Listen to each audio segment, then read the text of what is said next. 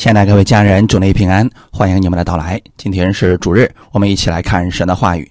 今天我们来看出埃及记第十六章一到四节。出埃及记十六章一到四节，我们分享的题目叫“神必看顾你的生活”。先来读一下这段经文：出埃及记十六章一到四节。以色列全会众从以林起行，在出埃及后第二个月十五日。到了以琳和西乃中间训的旷野，以色列全会众在旷野向摩西、亚伦发怨言，说：“巴不得我们早死在埃及地耶和华的手下。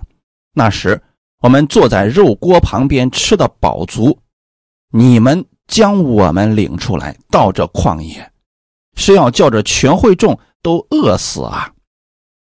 耶和华对摩西说：“我要将粮食从天降给你们。”百姓可以出去，每天收每天的份，我好试验他们遵不遵我的法度。阿门。我们先来做个祷告，天父，感谢赞美你，开始我们新的一周的生活。开始的时候，我们先愿意到你的面前来领受你的话语，借着你的话语赐给我们当下所需要的力量和供应。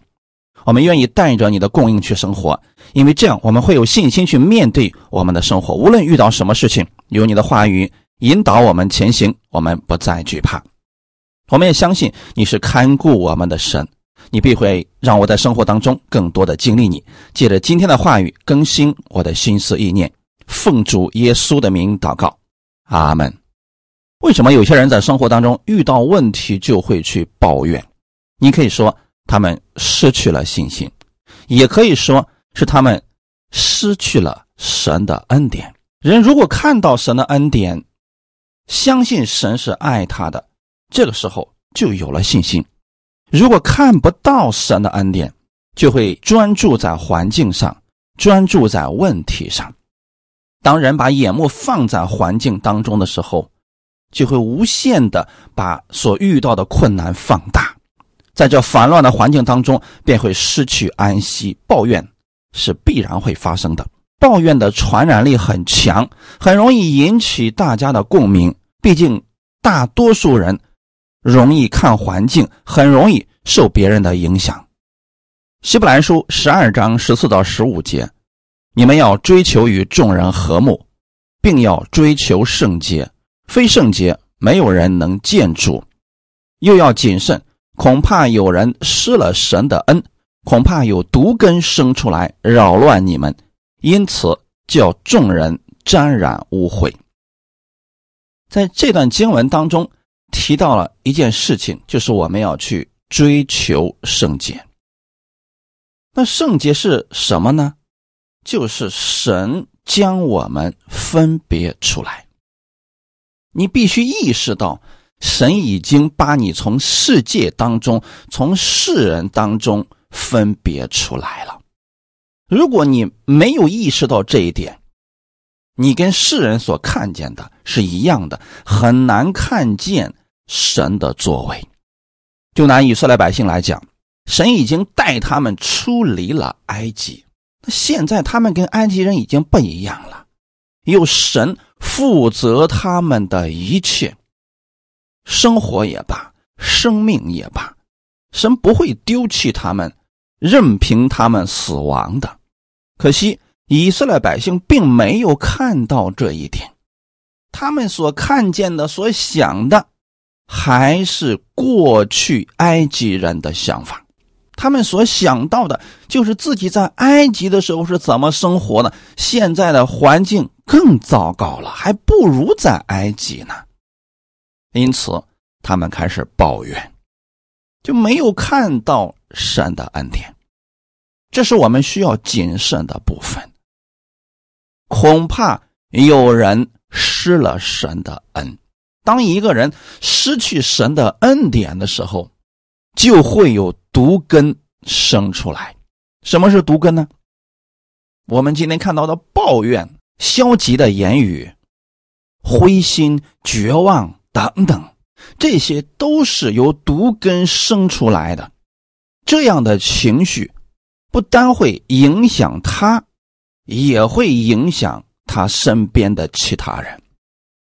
如果我们没有信心的话语去抵挡这些人的话，自己很容易陷入其中。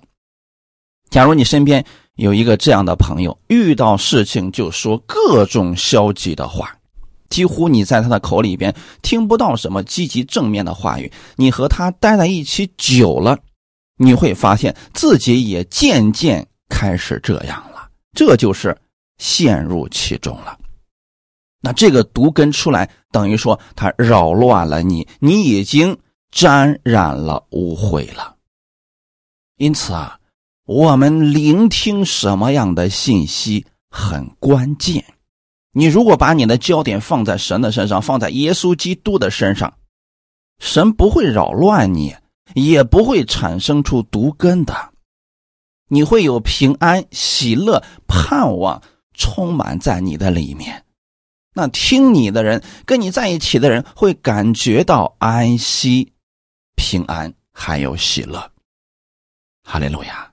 看看今天的本文，以色列人在出埃及后的一个半月，过去从埃及所带的吃的基本上都没有了，但是前路迷茫，还不知道要走多久，再加上旷野的环境不好，气温是白天热，晚上冷，不适合居住啊。不少的以色列百姓受不了了，于是内心真正的生命就表现出来了。第二节到第三节，以色列全会众在旷野向摩西、亚伦发怨言，说：“巴不得我们早死在埃及地耶和华的手下。那时我们坐在肉锅旁边吃的饱足，你们将我们领出来到这旷野。”是要叫这全会众都饿死啊！我们看这个怨言的内容啊，巴不得我们早死在埃及地耶和华的手下。这些发怨言的人，他可不管你是什么事实了，他只把内心的苦毒全部都倒出来。因此啊，你看到一个人在发怨言的时候，不要去分析他的这些话，这些话水分很大的。你看以色列百姓是怎么说的？巴不得我们早死在埃及地耶和华的手下。他们认为啊，他们死在埃及地，是神把他们弄死的，而且是神巴不得要弄死他们。为什么呢？因为如果神不想弄死我们的话，那个时候我们坐在肉锅旁边，我吃的饱足呢。从这个怨言的内容来看，似乎在埃及他们过得很滋润呀。啊，是神要弄死他们，所以非得要把他们从埃及弄出来，然后把他们饿死在旷野。因此，弟兄姊妹，当人内心有毒根的时候，你不要太在意他口中出的那些言语。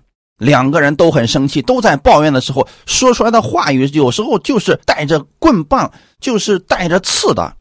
那个时候，他不管什么事实，就是什么难听说什么，甚至会夸大事实、扭曲事实。以色列百姓已经给我们打了个样了，我们看出来啊，他们把内心的这些愤怒全部都发出来了。发在了摩西和亚伦的身上，意思是他们过去在埃及过得很好。那我们回头看看，真的他们在埃及过得很好吗？很显然不是的。在埃及的皮鞭之下，在埃及人各样的奴役之下，他们已经受不了了，所以他们唉声叹气。最后，这个唉声是达到了神的面前，并不像他们现在所说的那个样子。他们坐在肉锅旁边吃的饱足啊，为什么他们这么讲呢？这就是发怨言，没有看到神的供应，没有看到神给他们的恩典，变眼望去，现在还不如埃及，所以这么一对比，他们觉得在埃及挺好的呀。很多初信主的朋友也会有类似的怨言。信了主之后，发现环境急剧的下降，很多糟糕的事情接踵而来。这时候他们就说了：“哎呀，我为什么要信这个耶稣呢？你看我信了耶稣之后，我的情况还不如不信的时候呢。哎，我身边的朋友、同事，他们也没遇到我这么多的事儿啊。人会把所有的这些不好的事情都加到了神的身上，认为是神给他们的，并且呢，他们会觉得神不怀好意。”比如以色列百姓对摩西和亚伦所说的话语：“你们就是想把我们领出来到这个旷野，然后把我们全都饿死。”这个话多么的恶毒吧！摩西、亚伦如果真想他们死，把他们留在埃及就可以了，那他们就死定了。神如果真的想弄死他们，用得着这么费劲吗？众人把矛头指向了摩西和亚伦，但实际摩西也很无辜啊，他早都料到这群百姓不好带，自己在年轻的时候就吃过他们的亏呀。本身是想为自己的同胞主持公义，杀死了一个埃及人，没想到转身他的同胞就把他给出卖了，举报了，不得已，摩西才逃往了旷野。从那个时候开始啊，摩西的生活真的是一言难尽呐。曾经吃过亏，现在的事情又一次发生了，所以他现在能怎么办呢？总不能。和百姓一起相互抱怨吧。摩西是有信心的，因为他之前经历过神的供应，他知道神一定会看顾他。过去遇到那么大的生死危险，神都让他平安度过了。现在这个问题对摩西来言不算什么，所以摩西遇到这样的情况，转身。向神祷告。如果继续听百姓的抱怨，谁都受不了啊！我们可以想象一下啊，如果你身边有十个八个人一起向你抱怨，很多人就受不了了。包括现在网络上的暴力，很多人看到这些留言，看到这些评论，受不了了，甚至有些人能够去自尽。这说明什么呢？这些人的言语实在是太恶毒了。但是啊，当年摩西带领的有多少人？一百多万，这么多的人一起抱怨，那个场景想想都令人恐怖啊！如果你看这群人口里边出的没有一句认可你的话，你所做的一切，在他们看来都是恶毒的。这个时候怎么办呢？谁会受得了这个呀？今天我们站在摩西的角度去默想一下，神既然能把他们带出埃及，那路上所需用的，神肯定有丰盛的预备。正是因为有了这样的想法，摩西才向神祷告，求解决方法。如果人不相信神，那就会和以色列百姓一样。抱怨，甚至放弃相信神，直接会换一个神。谁能解决我的问题，我就相信他。到处找人，甚至说到处去找神了，这很麻烦的。弟兄姊妹，我们今天信了耶稣的人，我们应该有摩西这样的信心，那就是：既然你成为神的爱子，神。一定会负起你全部的责任，你的吃的、喝的、用的，神都会有供应。可能这时候有人就会问了：可是我的生活依然会很艰难呀，我遇到了各式各样的问题啊！我在这里不是要打击你，我是想说的是，以色列百姓也遇到了问题，他们是怎么做的呢？他们去抱怨，不相信神，把所有的问题都归咎到了他们的牧者摩西的身上。这个方法对吗？很明显不对。那这个时候，当我们遇到问题，应该怎么做呢？应该像摩西一样，转身向神祷告。神从来没有应许过我们信了他之后会一帆风顺，不会遇到一丁点儿的挫折困难，没有讲过的。即便我们不信神，我们依然还是会遇到很多的问题。那个时候，你去怪谁呢？所以我们一定要有一个正确的思想：神拯救我们、帮助我们，不是因为我们好，不是神看到我们不好了，神就用各种方式来惩罚我们。我们本来已经过得很惨了，神来救我们，他是想看顾我们的生活。所以，当生活当中遇到问题的时候，我们要转身向神来祷告，向神求智慧，向神求能力，来胜过我们的问题。哈利路亚！如果我们也向神祷告，结果没有什么果效，这个时候我们需要考虑的是哪一部分呢？就是我们所领受的信息是不是正确的？有些人是什么信息都听啊，啊，谁给的东西他都消化一下。这肯定肠胃是会出问题的呀！我鼓励大家多去读圣经，去默想神的话语。当你有了基本的教义被训练之后啊，你不会瞎默想的情况之下，这个时候就应当把你的重心放在去默想神的话语上，跟耶稣建立个人的关系，就像摩西跟神建立的这个关系一样。这个没有人能代替你啊！就算摩西跟神的关系很好，以色列百姓也不能因着摩西跟神的关系就好了呀。这个是他们自己要去建立的。我能给你们讲到，但我不能代替你们去跟神建立关系。我只能向你们讲解，这位神是愿意看顾你的生活的。但如果我给你讲了，你不相信，依然还在这个地上到处去寻求其他的东西，那你的生活会依然处在这样的艰难之中。这个时候，不要去抱怨神了，你要调整的是你自己。阿门。诗篇三十四篇十二到十五节，又何人喜好存活、爱慕长寿、得享美福？就要禁止舌头不出恶言，嘴唇不说诡诈的话，要离恶行善，寻求和睦，一心追赶耶和华的眼目看顾一人，他的耳朵听他们的呼求。阿门。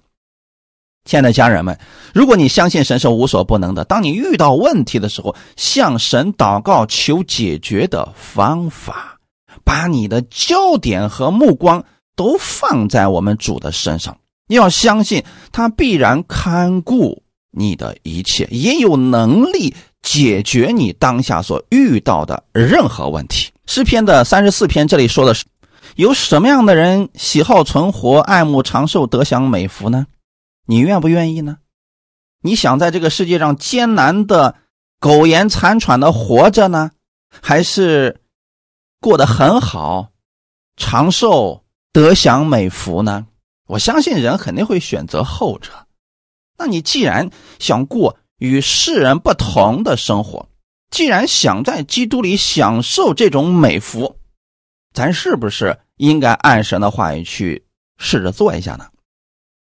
十三节说的是，要禁止舌头不出恶言，嘴唇不说诡诈的话，禁止舌头。是指不要让你的嘴巴什么话都往出讲，那这里边其实还有一个更深层次的含义，就是不要什么都看，什么都信。如果你心里没这些东西，你的嘴巴就不会讲出来，对吗？如果你领受的是正面的，是从神而来的信息的话，那你的舌头出来的一定是好的言语啊，一定是能够滋润他人的话语啊。既然人能够出恶言，就说明他的内心已经存在了很多苦毒的东西了呀。那这些都是从外边领受进来的呀。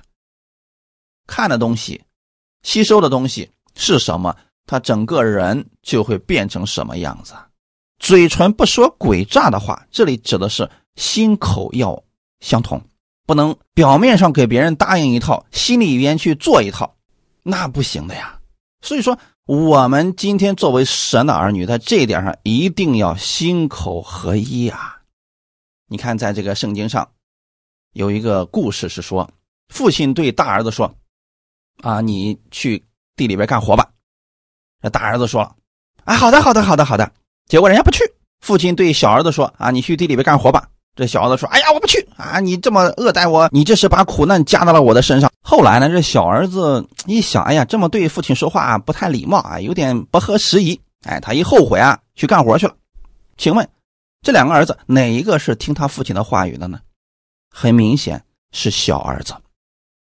弟兄姊妹，我们教导神的话语给大家，其实是希望大家呢能够听得进去，并且。在生活当中去实行它。那很多人只是听啊，听了无数人的讲道，听了很多年的讲道，为什么他的生活依然没有改变呢？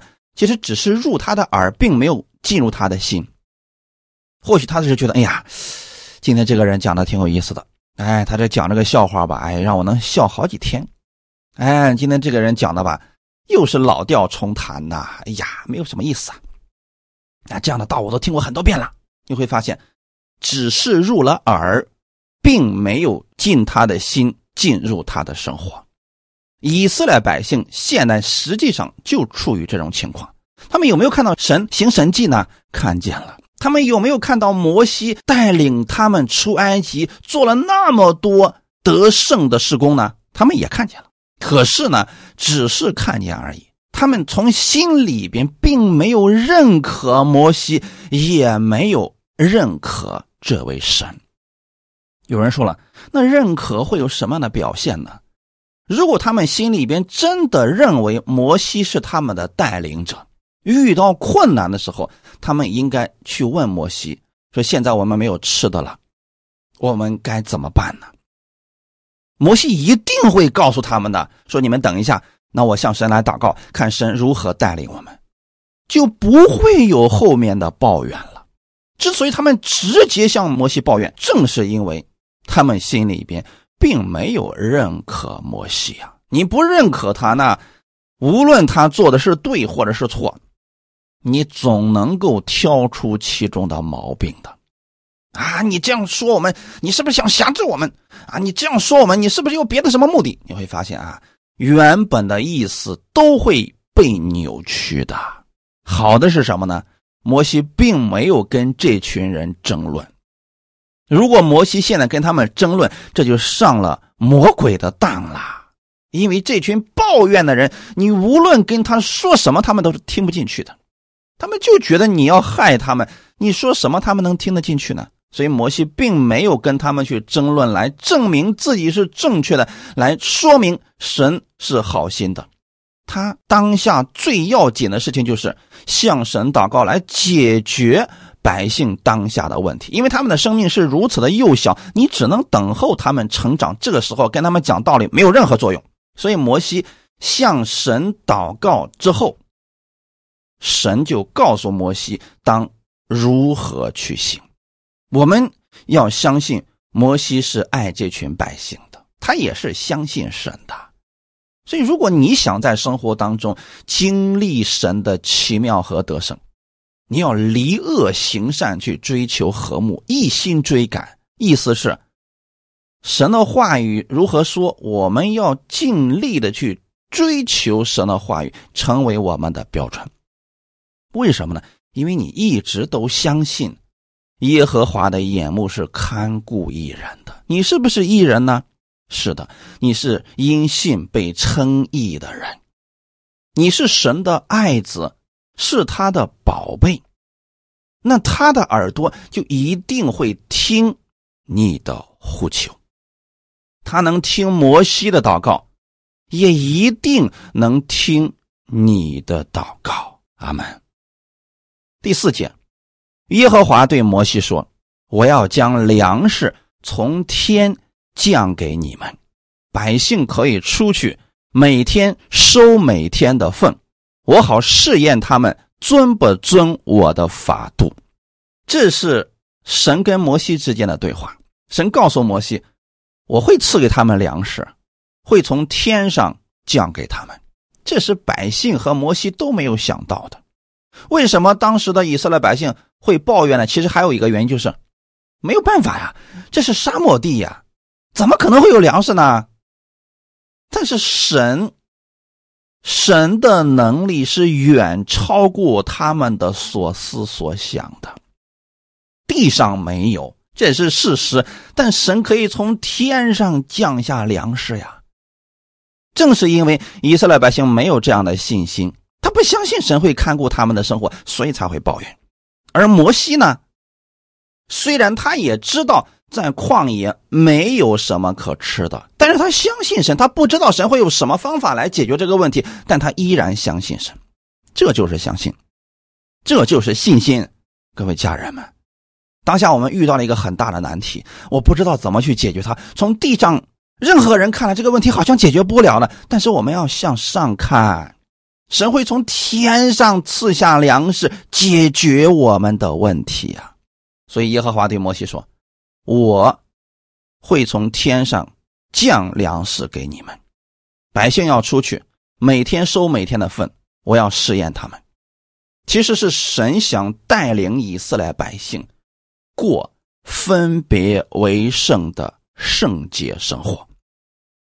也就是说，从现在开始呢，神要转变他们的思维，他们跟世人已经不一样了，所以很多的做法也要随之而更新改变。出埃及记十六章十二到十五节。我已经听见以色列人的怨言。你告诉他们说，到黄昏的时候，你们要吃肉；早晨必有食物得饱。你们就知道我是耶和华你们的神。到了晚上，有鹌鹑飞来，遮满了营。早晨在营四围的地上有露水，露水上升之后，不料。野地面上有如白霜的小圆物，以色列人看见不知道是什么，就彼此对问说：“这是什么呢？”摩西对他们说：“这就是耶和华给你们吃的食物。”阿门。这段经文是我们今天所讲的关键，神赐下了食物，并且。希望借着这食物，让他们在生活当中建立信心，因为神最终的目的是让他们过与世人不同的生活方式，而这些是需要经过训练的。现在他们的思维和行为都跟埃及人一模一样，那百姓会不会看见神迹就听从神呢？听从的人。是让信心进入了生活，不听从的人是坚持自己的想法，失败是必然的。我们来看这段经文，神首先让摩西对以色列百姓说出这样的话语：到黄昏的时候，你们要吃肉；早晨必有食物得饱，你们就知道我是。耶和华你们的神为什么要强调这样的话语呢？其实就是想告诉以色列百姓，神必看顾你们的生活。到了晚上的时候，大风把鹌鹑给刮过来的。其实我们仔细去看，当时西南旷野附近的那个风速也好，或者旷野的结构也好，鹌鹑是不可能到这儿来的。为什么到这儿来呢？神用了风，把这些飞的鹌鹑改变了方向，把它们刮到了以色列百姓现在扎营的地方。鹌鹑飞到这儿的时候已经没有力气了，所以说啊，整个都在营的周围。百姓们看到这些时候，应该是非常惊讶的，说：“呀，还真的有食物啊！”但这个鹌鹑是地上的，不是天上的。神要给他们的，并不是鹌鹑。但为什么神先给他们鹌鹑呢？哎，因为百姓们现在想要吃的是肉啊，所以神就先满足他们那个非常非常小的信心。早晨的时候，神把真正给他们的食物赐下来了。露水上升之后，那是到晚上的时候啊，热冷交替的时候啊，好出现了露水，然后就在地上有了像小白霜的原物。这个叫马拿，摩西就对他们说：“这就是耶和华给你们吃的食物。鹌鹑不常有，但是马拿神一直让他们吃了四十年，在旷野里面，他们没有缺了食物啊。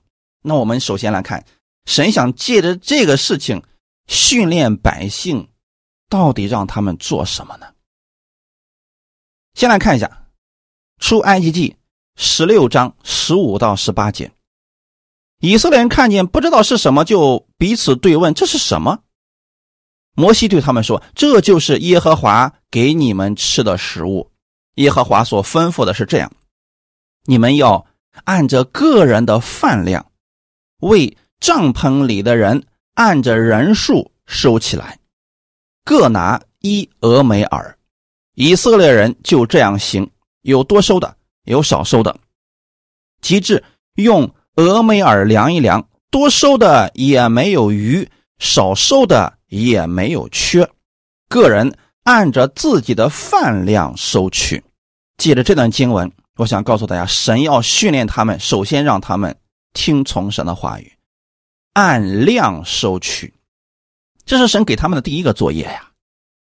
所以在这里，我们看到一个事情啊，要按照他们个人的饭量，为帐篷里的人按着人数收起来。那这个时候，既然去外面收有这么多。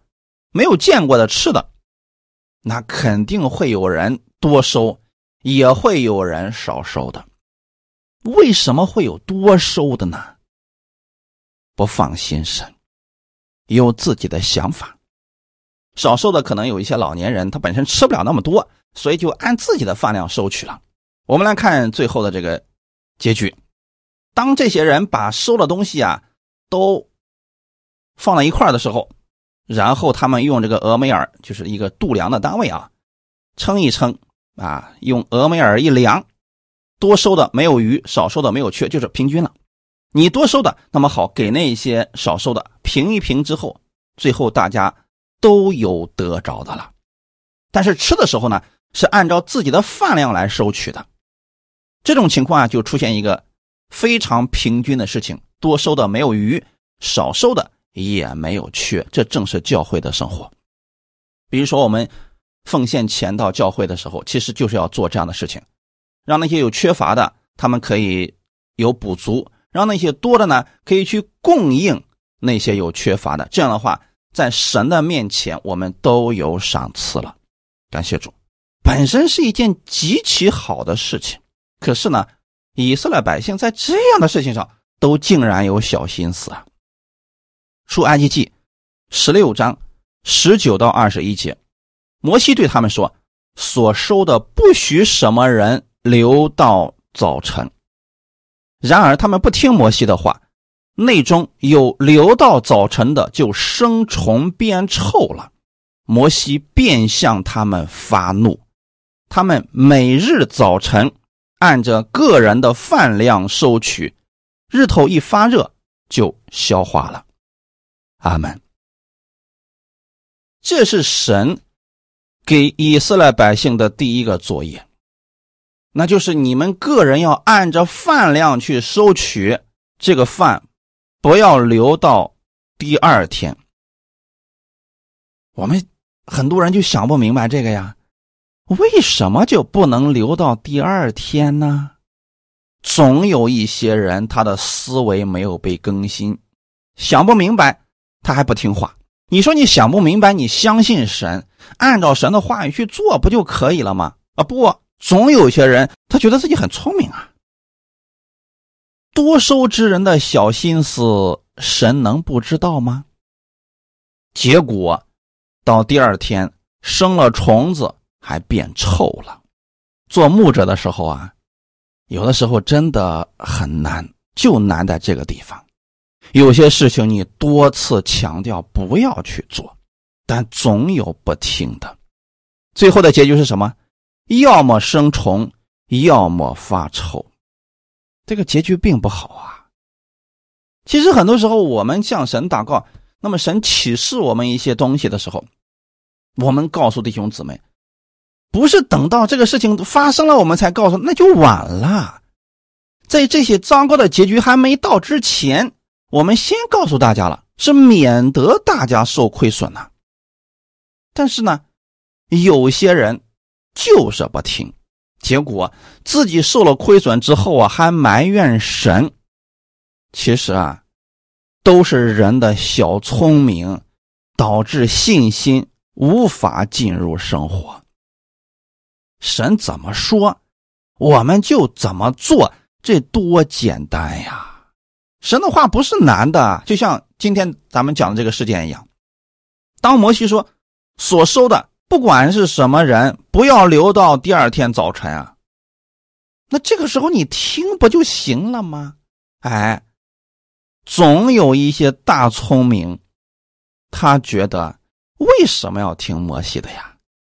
啊，我们在埃及的时候把食物放到第二天，它也没什么问题呀。啊，这东西你说坏它就坏了，果然是大聪明啊，心里不服气，还认为自己足够的有智慧呀。但是这些大聪明忘记了一件事情，这是属天的食物，哪能用地上人的思维去看待呢？我们领受的是属天的祝福，也要用属天的思维去默想，这样你才能看到信心的果效啊！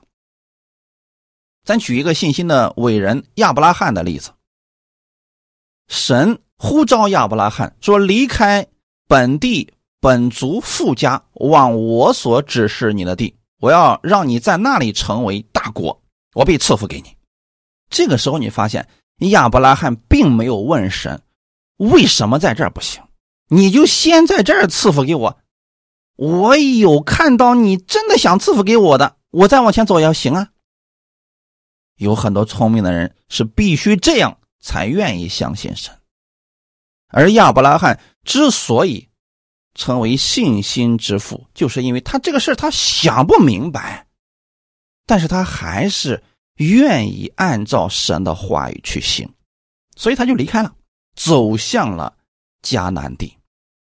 当然，若干年之后，我们知道亚伯拉罕起初的老家加勒底的乌尔，因为。他家附近那条大河改道了，那个地方的人没有办法生活了，都开始搬家，往四处各地寻找安身之所。亚伯拉罕早在这些事情还没有发生的时候，就听了神的话语，离开了那地，去往了迦南地。而迦南地呢，那是一个好地方啊，那里有约旦河啊。不会改道，也不会干涸的，这就是神比我们看得远的地方。很多时候啊，神把这些事情告诉我们，其实是希望我们凭着信心去领受的。感谢主，你要相信他一定是看顾你的神。有些事情你可能当下不明白，但你一定要相信神是对你好的。而且神的眼界绝对是在你之上的，我们如此相信，就能够心甘乐意的去按照神的话语去行了。阿门。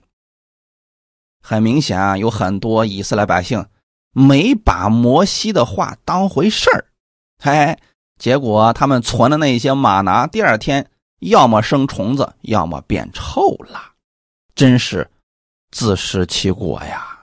其实我真不希望我们的弟兄姊妹去经历这样的事情。听神的话去行，那多么蒙福的事情啊！我们再看下一个，出埃及记十六章二十二到二十七节，到第六天，他们收了双倍的食物，每人两俄梅尔。会众的官长来告诉摩西，摩西对他们说：“耶和华这样说。”明天是圣安息日，是向耶和华守的圣安息日。你们要烤的就烤了，要煮的就煮了，所剩下的都留到早晨。他们就照摩西的吩咐留到早晨，也不臭，里头也没有虫子。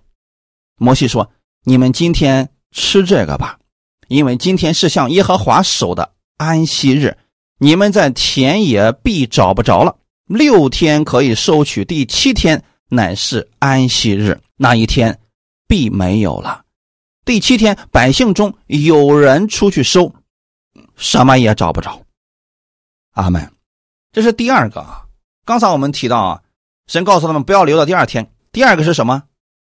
到第六天的时候，你要收双倍的食物，可以放到第二天。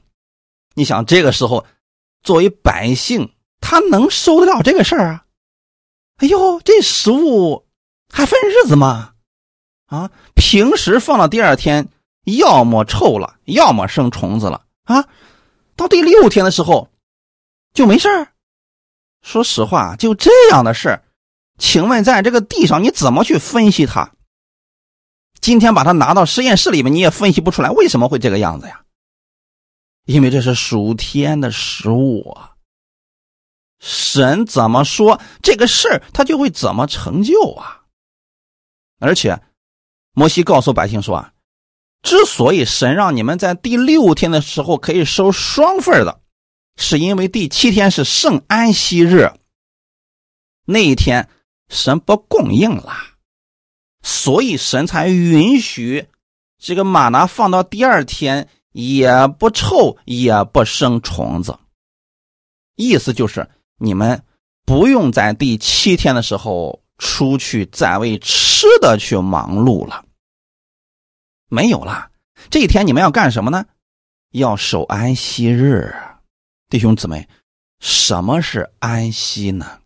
安息不是什么都不干了，安息是内心当中的平静安宁，而这个平静和安宁是从神而来的。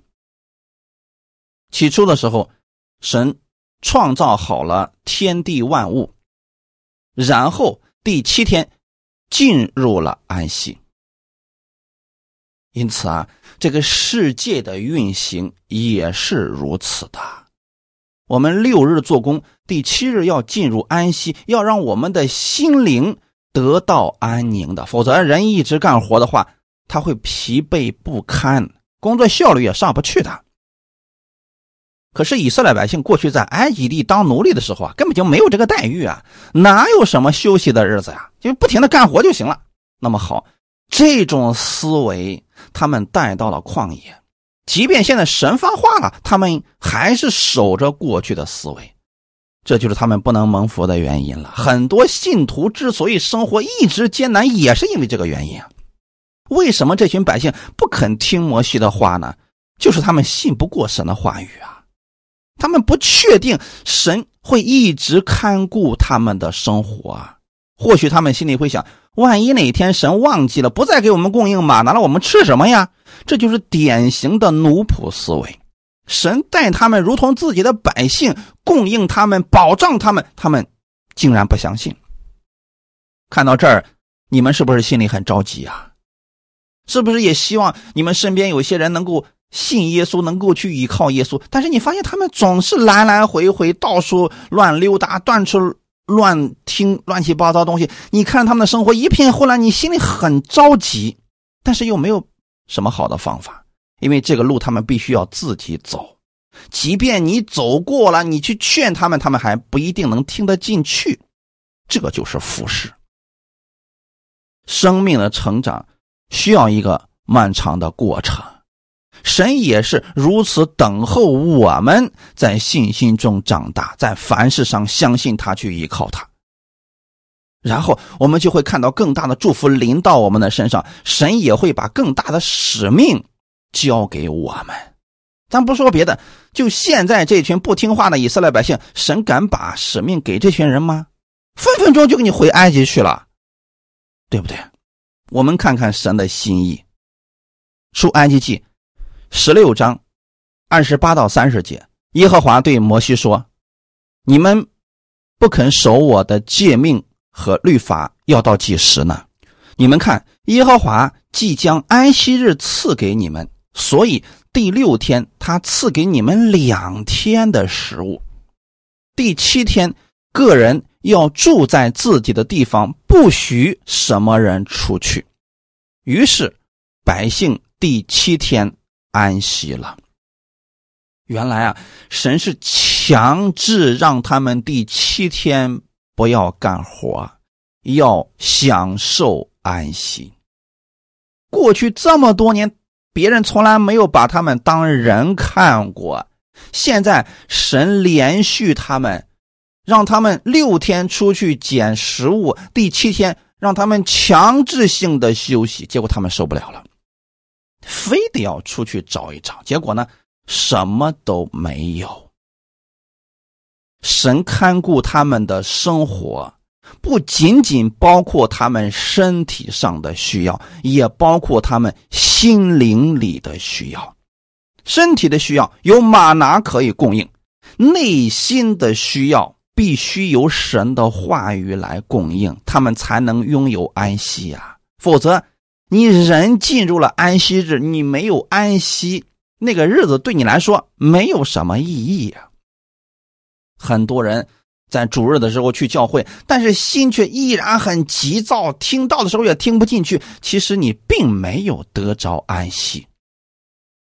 那如果说你无论在什么地方，你今天敬拜神、依靠神，你得着安息了，那么这个日子就是你的日子，是神赐福给你的日子呀。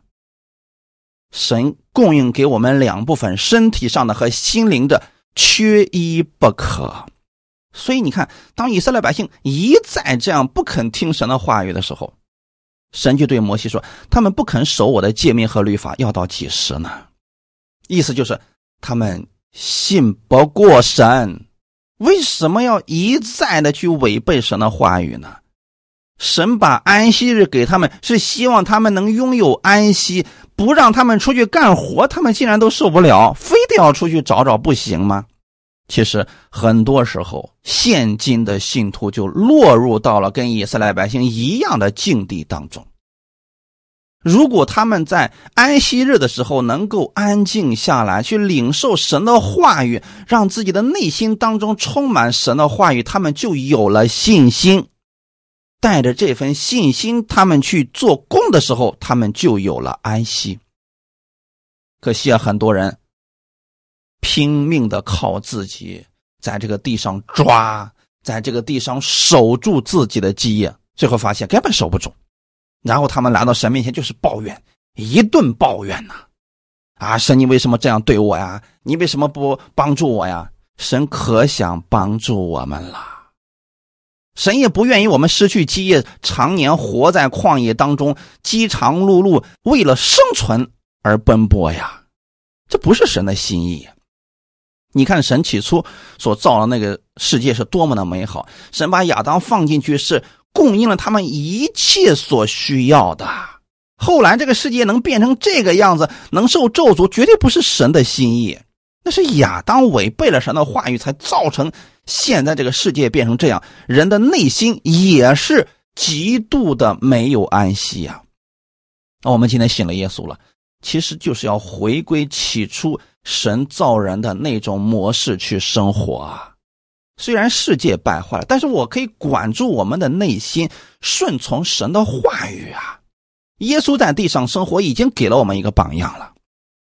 他也活在这个受咒诅的世界当中，但是他靠着神的话语，遵行天父的旨意，他胜过了所有的问题，包括死亡。他已经从死里复活了。给我们打了一个样，就是你照着耶稣的方式在这个地上生活，你也可以得胜的呀。阿门。尽管是在旷野，但是有神的供应，你又怕什么呢？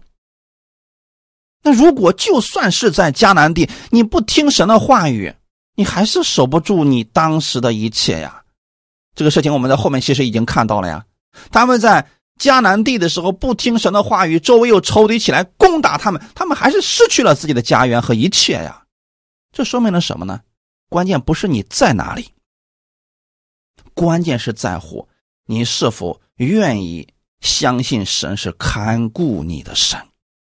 你如果相信，那么他所说的，你一定会去顺从的，而且是甘心乐意的去顺从。